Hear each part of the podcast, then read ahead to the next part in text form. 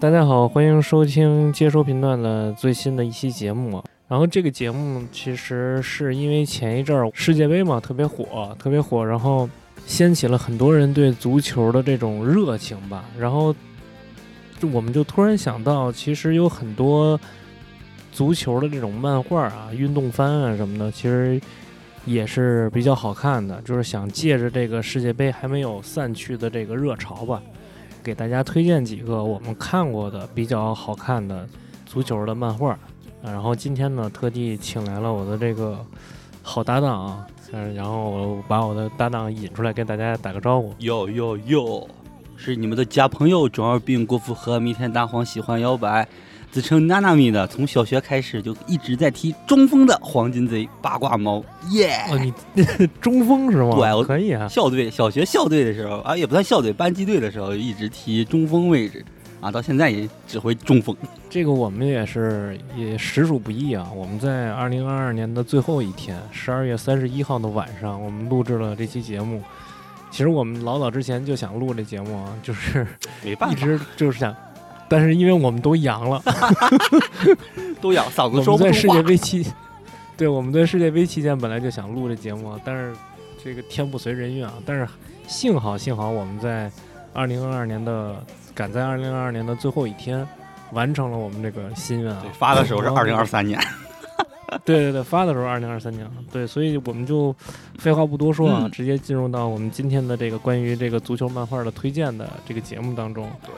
然后我跟猫猫今天其实是各自都准备了三个漫画，对，三四三个吧，个漫画，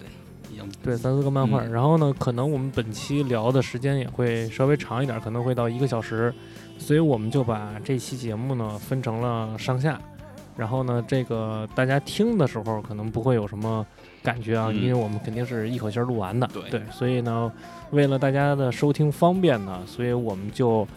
呃由呃由我来先进行上半场的推荐。嘿 就像一个就像一个足球比赛一样，由我来进行一个上半场的推荐，然后猫猫来压轴进行一个下半场的推荐。因为我的推荐呢，相对大于相对于大家来说，可能都是一些呃不怎么看漫画的人，或者说呃没不像猫猫这种狂热粉丝来说，就是说普罗大众可能都会有一些呃听说过或者说耳闻过的一些运动番，所以我就来进行上半场的一个暖场啊，我我先来推荐。那么我第一个要推荐的一个漫画呢，它这个历史呢可能稍微的有一点儿久远，哦，对，历史稍微有点久远。这个漫画呢，它是跟咱们的最耳熟能详的一个漫画叫《足球小将》，哦，是同一时期的漫画。那《足球小将》，那就我觉得，就即使是不看漫画的人，也能够知道有这么一个漫画，因为它属于是日本国民级的漫画，对吧？对，因为没有这个漫画的话，可能没有现在的日本足球体系跟 国家国家队儿。对他可能会，就因为很多这个日本的这个足球选手，他都亲自承认过，这个足球小将确实影响了一批这个在日本踢球的人，对吧不？止一批人，但是可以这么说是。在足球小将出来之前，日本据说当时是没有职业球赛的，哦就是，就当时还没有季联赛，对这 对，就没有像什么中超或者什么咱咱们中理解哦中超这种比比赛是没有，甚至就是他们对足球的热爱就就像对咱们国内对于棒球的热爱一样，哦，对就就是几乎为零，几乎也就很很很冷门很冷门的一个，是吧？嗯但是我们今天不推荐足球小将，因为什么呢？因为足球小将已经太耳熟能详，太熟悉，了，大家。对，太熟悉了。还有一个呢，就是我我本人，其实我我个人其实不是那么的喜欢足球小将，哎，为啥？因为我因为我觉得就是从小我看足球小将的时候，我就嗯觉得这有点太太超脱现实了，就有点太胡逼了，就有点就是猛虎射门连人。对，就是电连人带球一块儿能踢进球门双胞胎，然后一个蹬就飞起来了。对，然后就是杀人足球那种感觉，后面就就各种我都觉得有一些挺就挺挺超多常理之外的东西吧。但是跟他同一时期，啊，哎，有一个漫画然后也被翻拍成动画化了，哦，上映了。嗯、对。然后呢，但是那个时候可能在跟咱跟我同龄啊，差不多就是，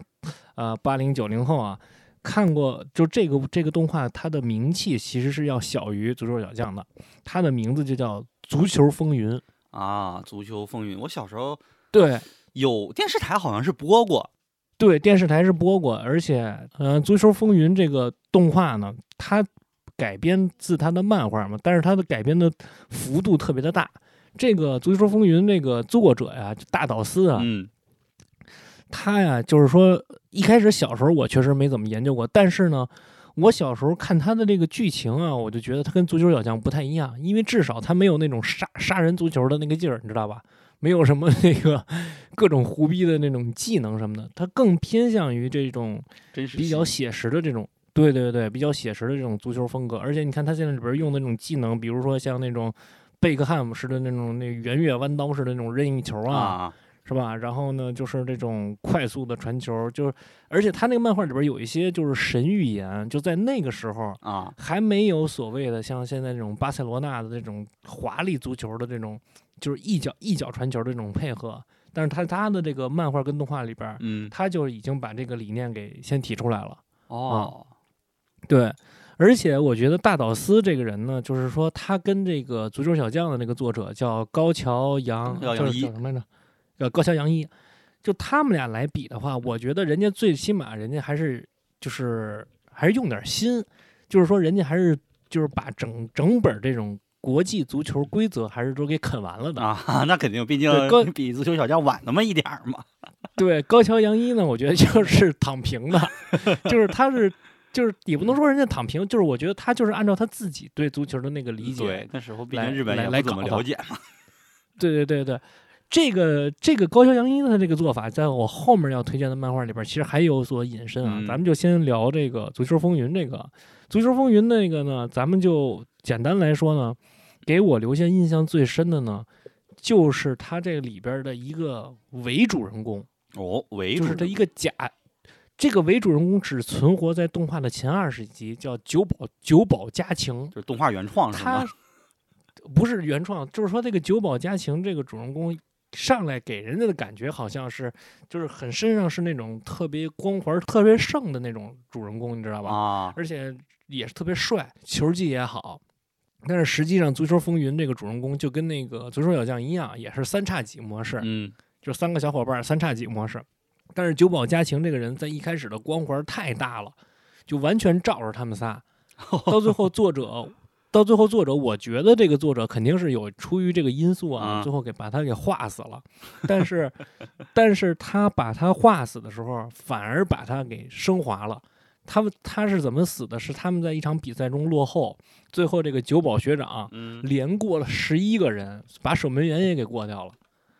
然后把这哇球踢进去，然后导致心脏病发死了。过十一个人，对，一个一个球队也就十一个人嘛。对，连过十一个人，然后最后心脏病发死了。后面的话就是他这个嗯把这个男主人公推到前面去了，把这三叉戟推到前面去了。然后它这个就是具体的剧情咱们不多说啊，嗯就说它这个动画跟漫画之间的一个区别是什么呢？嗯，漫画它就是更偏向于运动，真正的运动番，然后更偏向于写实，更偏向于这种成长。嗯就包括他漫画里边，他画到了全国大赛，嗯他画到了男主人公进入了日本青年队什么的，嗯这个在动画里边都是没有体现的。动画里边只播到他踢到全国大赛的四分之一，就戛然而止了。哦，就其实这个挺挺遗憾的。然后动画呢，它改编的幅度比较大的一个点是什么呢？嗯就是它把这一它把这一个运动漫呢。改成了运动跟恋爱双双元素的这么一个东西就，像棒球英豪那种。对，但是呢，它又不像棒球，呃，它又不像那个棒球英豪那么的，就是青春片儿，棒球英豪啊，我觉得就有点儿，就是恋爱的元素可能就有点儿过多了，你知道吧？嗯足球风云》这动画呢，它还是做到了一个平衡，还是比较不错的。而且，这个《足球风云》是我觉得我在看动画片当中第一个意意识到这个动画片里边存在一个绿茶壁纸。对，在我在我在我小小的就是那个就是年纪的时候，我就发现这个动画片里边存在一个绿茶婊妈事，就是妈，他是一个这个壁纸 就是这个九保家晴九保学长的女友，哦，在九保学长死了之后，嗯，又开始跟这个男主人公就开始勾引这男主人公，把男主人公当成他的替代品，知道吧？啊，对，反正这个里边从你身上看到了我死去男友的影子。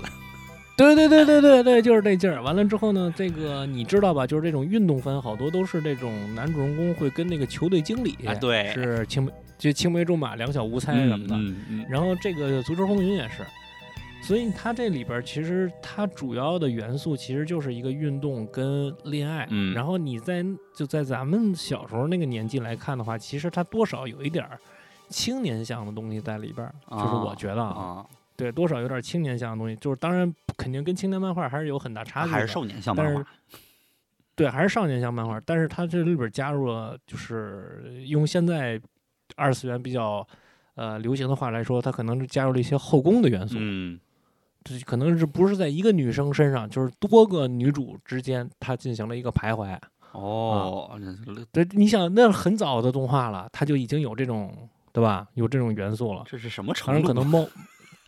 对，当然可能猫会可能会更更更更懂这个东西啊。嗯但是我是觉得，在那么很早之前，他就已经把这种就是元素加到里边儿，其实也挺也也也挺新颖新颖的吧。但是我觉得动画比较遗憾的是，它没有很好的能够把漫画它所有的剧情都动画化嗯啊，就是这个是比较遗憾的。啊啊，对对，有点不错。哎这个这个是我要推荐的第一个漫画啊，第一个动画啊。然后这个漫画我也特别推荐大家去看。然后呢，动画的话可以看看，但是说现在的画质可能很多朋友可能有点接受不了。四八零 P 啊、然后 对，然后这个 B 站呢是有有可以看，嗯，对有。然后漫画的话，大家可能得找找，但是我觉得漫画可能更值得大家去一看。嗯，动画我看了一下是五十八集，嗯，也还行。对，动画还行，动画还行，嗯就是动画它没出完嘛，就挺挺可惜的，就有点像《灌篮高手》的个那个那种感觉，动画化似嗯哦，对对对，差一点有点戛然而止。对，最后有一股，最后最后的它有一股劲儿没没使出来，嗯，对，可惜了。挺可惜的。对，挺可惜的。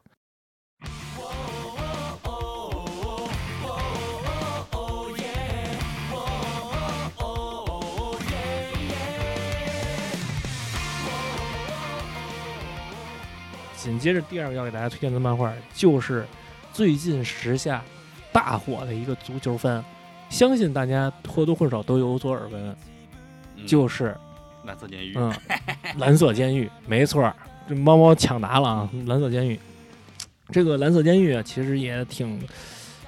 也也挺逗的，因为那个蓝色监狱的这个作者啊，我特喜欢，啊因，为这个呃蓝色监狱这个作者呢，就是呃诚如神之所说的作者，他这个作者的名字叫啊京城宗信宗幸，对，京城宗兴，对，京城宗幸。我嗯为什么要提这个京城宗幸呢？我为什么要提这个诚如神之所说呢？嗯因为他本身这个人，他就是他的风格，就是诚如神的这个风格，就是这种他的漫画里边会有这种呃残酷的淘汰，对，然后那个大逃杀，对大逃杀、鱿鱼游戏的这种东西在里边，对对吧？对，当时比较火嘛，电影版当时真真人版嘛，我记得是也挺火的，在当年。那个陈如神是吧？对对对，他因为请了那个那个服饰苍太，就是演那个假面骑士 Foz 啊，那个那个演员演的。嗯这个这个京城 宗幸啊，这说实话，我还真是真是挺喜欢这个作者的，而且我记得很多，也不是呃是是得很多年前了，大概是一六一六一七年的时候，那时候我第一次看那个成如神，嗯然后我还跟猫猫讨论了好长时间，我说关于这个成如神这个漫画里边的一些设定什么的啊，就就很很有意思。然后他的这个蓝色监狱为什么要给大家提这个成如神？他这个蓝色监狱本身的一些最开始初步的一些构想，就是来自于他的这个成如神。嗯他就是沿用了他习惯的这种大逃杀式的、鱿鱼游戏式的这种方式，然后跟足球结合在了一起。对，就很另类。他为对他为什么他为什么选择了这个呢？就是好多人其实也这个漫画其实刚出的时候，二零一八年出的，好多人也质疑说这个京城宗幸他其实不懂篮球，不不是什么也不懂篮球，不懂足球，嗯，对，说那个这么画就是有点夸张了。但是他为什么要这么画呢？因为在二零一八年刚开始连载的时候，有一个另外一个足球番是跟他进行同台 PK 的。哦这个足球番就是安田刚士老师的 Days。啊，Days，在日本很出名，很出名。对，这个在日本其实他妈的热度一点不比蓝色监狱低。当时我我感觉他应该是比蓝色监狱要更火，因为他当时动画化也是比蓝色监狱要早嘛。对，要早。对，但是这个 Days 嗯，在中国它没有蓝色监狱火，它在中国确实影响力就是没有蓝色监狱因为这么他太中规中。这么广泛矩了。呃，不是，也不是中规太中矩，他他就是那种正常的那个运动番的那种感觉。它就是那种王道漫嘛，对完了之后主角团结友爱，然后呢就是一呃一致对外，然后呢也没有特超能力，然后呢就按循规蹈矩的这种。当然这好看也是挺好看的，说实话也不能说不好看。人物是没但有蓝色监狱那么帅。对，没有蓝色监狱这么炸，你知道吗？我操，这个蓝色监狱太他妈炸了！我操，就是这蓝色监狱，我觉得它特别吸引我的，一一下就把我抓进去。那个就是大概是我是在二零一呃，我不是二零一八年，我看的稍微有点晚了，其实我是前年前呃二零年看的漫画是吗？啊，漫画。啊然后我我我是二零二一年差不多嗯看的这漫画，啊，那个时候汉化组什么的也刚汉化了没没没多少，你知道吧？嗯然后呢，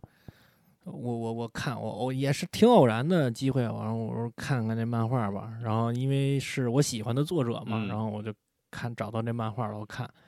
我看到第一就是前几话，也就是三四话，我就决定这漫画我以后以后一定要追下去。当时感觉什么？是不是太胡逼了？太他妈狠了！我操，就是而且他那里边儿你说又是呃找了一百个高中生啊，三百个吧就是，三百个，三百啊三百个一啊，三百个，对对不起，说错了，好像是300找了三百个人啊，就是踢足球的高中生什么的，在各个学校都属于那种比较牛逼的，踢的挺好的那种人，然后给他们拉起来圈一地儿，就就跟大逃杀一模一样，你知道吗？只不过就是用足球进行大关个大楼里。对，用足对用足球进行大逃杀，然后就说那个，而且他他提出的那些理论吧，就是你看似你乍看之下好像违背足球原理，就说什么，嗯呃真正牛逼的人在场上就应该是自私鬼，嗯，就是他们的那个导师导师说的。你但我看这段，我觉得他说的忽然之间有道理。对他就是你乍看之下觉得好像是违背足球常理，因为足球是十一个人的运动嘛，嗯大家都说了团团体运动，但是你细品，他说的是对的，因为前锋就尤其是他们要选拔那个前锋嘛，前锋你的任务就是他妈的破门得分，对，而且你的任务就是攻城略地，你别跟我扯他妈别的团结合作传球。对团队合作什么的，因为他们那个就是你包括现在动画化了，对啊动画化完之后，你看他那个刚开始那集那一集，就是说那个 那那主人公一开始还没进入到蓝色监狱之前，他在那他自己那学校踢球，他就犹豫了。本来有一本来有一个球他能够反败为胜，然后他传给他队友了，结果队友射门柱上了，对，对，所以就是他提出的很多理念，其实都是很符合。我觉得他甚至是有点讽刺，就是日本当当下的一个这个足球体体制，你知道吗？对对，对，其实我觉得挺辛辣的，就是所以他特别能抓住我，他而且他就是痛批日本的这种团队精神。嗯，他说我们日本为什么这么多年了一直徘徊在十六强？而且还没有那个出名的球星。对，而且还没有特别出名的前锋球星，为什么？就是因为我们他妈的太注重团队合作，而且我不希望之后还举例，什么贝利 还是马莱多纳，一系列现实当中有的这太牛逼了，那个真的，我觉得特燃，你不觉得吗？我操，我觉得这真的就好长时间，我真的好长时间没有这种，就是看漫画看的血液沸腾的。漫画这段我当当时还没什么，动画第一嗯集。啊，那个配音就是那个配音是那个那个那个叫什么来，反正配《花无语》啊什么的那个主人公那个，他那音调嗯非常激昂，然后带讽刺那个语调说出来这些话的时候，当时觉得我操太有感染力了。这鸡皮疙瘩都起来了。我当时也感觉像对球员一样，我操，对呀，对呀，为什么？对，而且而且你说到这个，我就要特别要跟要跟大家再推荐一下，就是如果没有看过漫画的，那大家就可以不看了。对，然后呢，这 就可以直接去看动画了。因为什么？因为我本人其实我是一个我是一个漫画党嗯啊，猫知道，就是我我我更喜欢看漫画一点儿。但是呢，呃，动画呢，我是挑那种就制作精良的看，嗯，但是呢，我必须要说，蓝色监狱的动画制作太他妈精良了，对对，真，能能能看得出来。能看得出来，蓝色监狱这次的制作费应该挺足的，哇，那哦，忽然想起来，那请的声就那个那个，就包括西瓜皮那个叫什么来？对神谷浩史，对，忽然想起来这个了。对，就包括那个刚才猫说的那个，你无论从声优，对吧？有对有，声就是这些看看动画片儿的人，就是看动画片儿的人可能都知道这么一个，有的动画它因为经费不足，但是它是好听的动画，嗯，它其它花钱砸在那个声优上了，是吧？对？那这一部不一样，这一部在作画上啊，整体的感觉动画我都觉得还是很精良，很精良。真的不错，真的这经费能看出来挺足的，挺牛逼的。对，而且它里边儿提出的很多理念啊，就是很多大家都嗤之以鼻啊。就比如说把大家关在一起踢那种小小型的比赛啊，嗯，就是只进攻那种小型比赛。可能那种比较懂足球的人觉得这个不是真正的足球比赛的样子什么的，但是其实很多职业的运动员，你看，就是我之前看那些职业运运动员的访谈什么的，其实他们平时最喜欢的玩的游戏，就是把整场比赛给缩成半场比赛，甚至更小，就踢那种半场的五对五、啊三对三，嗯，那有对点像室内足球，因为就对，就这种小场足球其实是最能锻炼就是配合的，嗯因为他用就是你在进球之前，其实就是三四个人就是在那个来回传、来回配合，嗯然后最后找到机会破门什么的。所以他这个漫画儿其实，我觉得作者其实是反而是用了很多心思的，而且就是根据我的调查啊，嗯就是根据我搜集的资料。这个他在京城中幸，在他画完了最初的几个单行本儿之后，嗯他实际是有把他的漫画拿给过他们国家的国手看过了，就是拿给过他们国家踢足球的运动员看过了。嗯他们国家问他们国家踢足球的运动员说：“我这样去表达是不是有所不妥的地方？”嗯，但是人家国家的运动员表示都说：“你他妈说的太对了，说的太好了，就应该这么画，早就应该出现，操，太牛逼了！”就是你你你真的会觉得我操，日本足球其实已经是绝绝对对是亚洲之巅了，咱这么说啊，对对，就绝绝绝绝绝对对是亚洲之巅了。嗯，虽然不想承认，但他 的确就是这样。对你不管你想不想承认吧，不管你想不想承认，它都是亚洲之巅。包括这次世界杯，他又胜了德国，是吧？对，牛逼，进了几强？十六强、八强对，然后又又踢赢了西班牙，啊！对，然后跟那个克罗地亚就是输在点球上了，哎，可惜了。对，可惜了。但是你，但是你你你你翻过头来你再看，我操，真的，我觉得就是蓝色监狱里边说的话，真 的真的。在那个现实足球里边也都应验了，嗯，就是这些进哪怕是进了球的日本运动员，他也是好像感觉是名不见经传，嗯你不觉得吗？嗯，对。他们还是注重于配合，包括这次世界杯的时候，我们也能看到他们踢球的感觉还是注于就以团队为主，没有像对其，他国家，就像看其他那些有有球有那个著名球星那种都是啊，超级球星，对超级球星嗯往前冲啊，他们没有，他们就很团结，防守就集体防守，进攻我们就集体进攻，对他们就是那真的跟打仗似的，找准一个时机，完了之后猛攻你。对，跟踢德国踢那场就能看出来，就防守防守防守，找准机会我们进攻，然后继续防守，对，太狠了，然后然后这这个事儿就是这个，所以这个漫画加动画吧，其实我都很推荐。嗯，然后呢，但是如果非要让大家去看一个的话，那我觉得大家还是去看动画、嗯，动画啊，因为动画实在制作太精良了。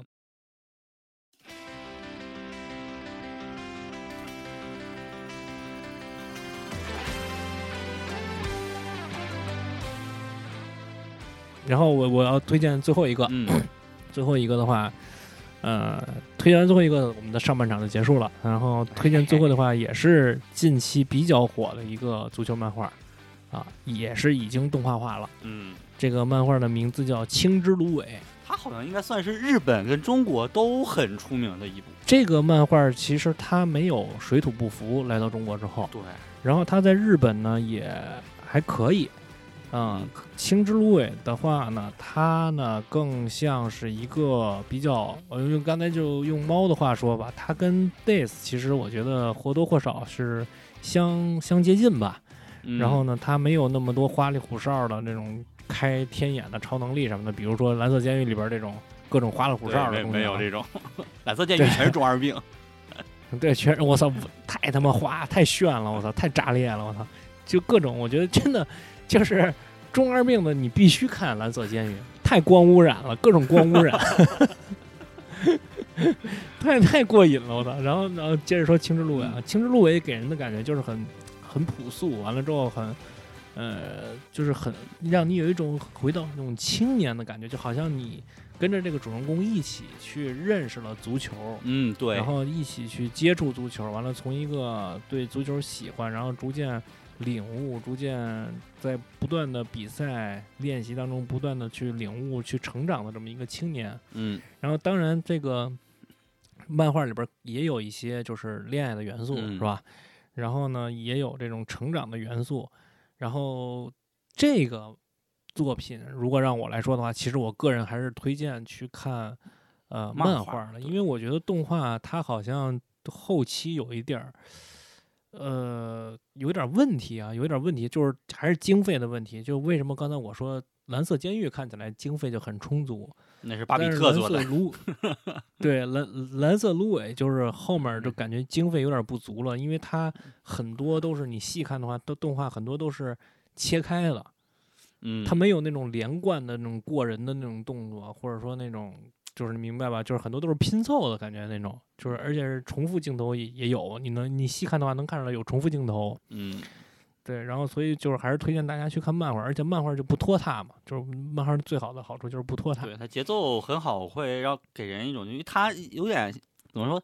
你要不懂足球的话，去看这部的话，也能逐渐的会吸引，因为它有一种像是带你入门的那种感觉。对他这里边好多真正的足球术语，你就能通过这个漫画你能明白。嗯，而且他这个里边给你讲的，实际上就是日本的青训体系。对，青训体系就是说，人家日本的球员从小球员开始，怎么去进行选拔，进入到青训，然后再进入到季联赛，就是人家日本的那个就是季联赛嘛。嗯然后怎么成为一个职业运动员，这一步一步完了怎么去趟过来的。嗯而且这中间还给你讲了一些战术的，就是战术素养里边的，比如说足球战术的什么那个五人站位啊，什么乱七八糟，就是这种战术配合啊什么的，对，在漫画里边都会给你讲到。嗯就是一些，比如像我这种足球的门外汉，我看完了这漫画之后，我也了解到了一些这种足球的技战术的，就是这种打法，嗯包括这种呃名称，包括他这个战术什么啥意思什么嗯的。对对，嗯而且对他这个了解这个日本的这个青训体系是真的是特作用特别大。你看了这漫画，了解到日本的那个青训体系之后，你就能知道一个特别直观的了解到一个问题，就是之前好多人都问的一个问题：为什么咱们国家十三亿个人，十三亿人他妈凑不出十一个踢足球踢得好的人？这日本这么点儿的一个国家，但是人家源源不断的就有那种优秀的球员出现。啊，就是因为人家有一个完善的一个青训体系嘛，对他们比较注重，不像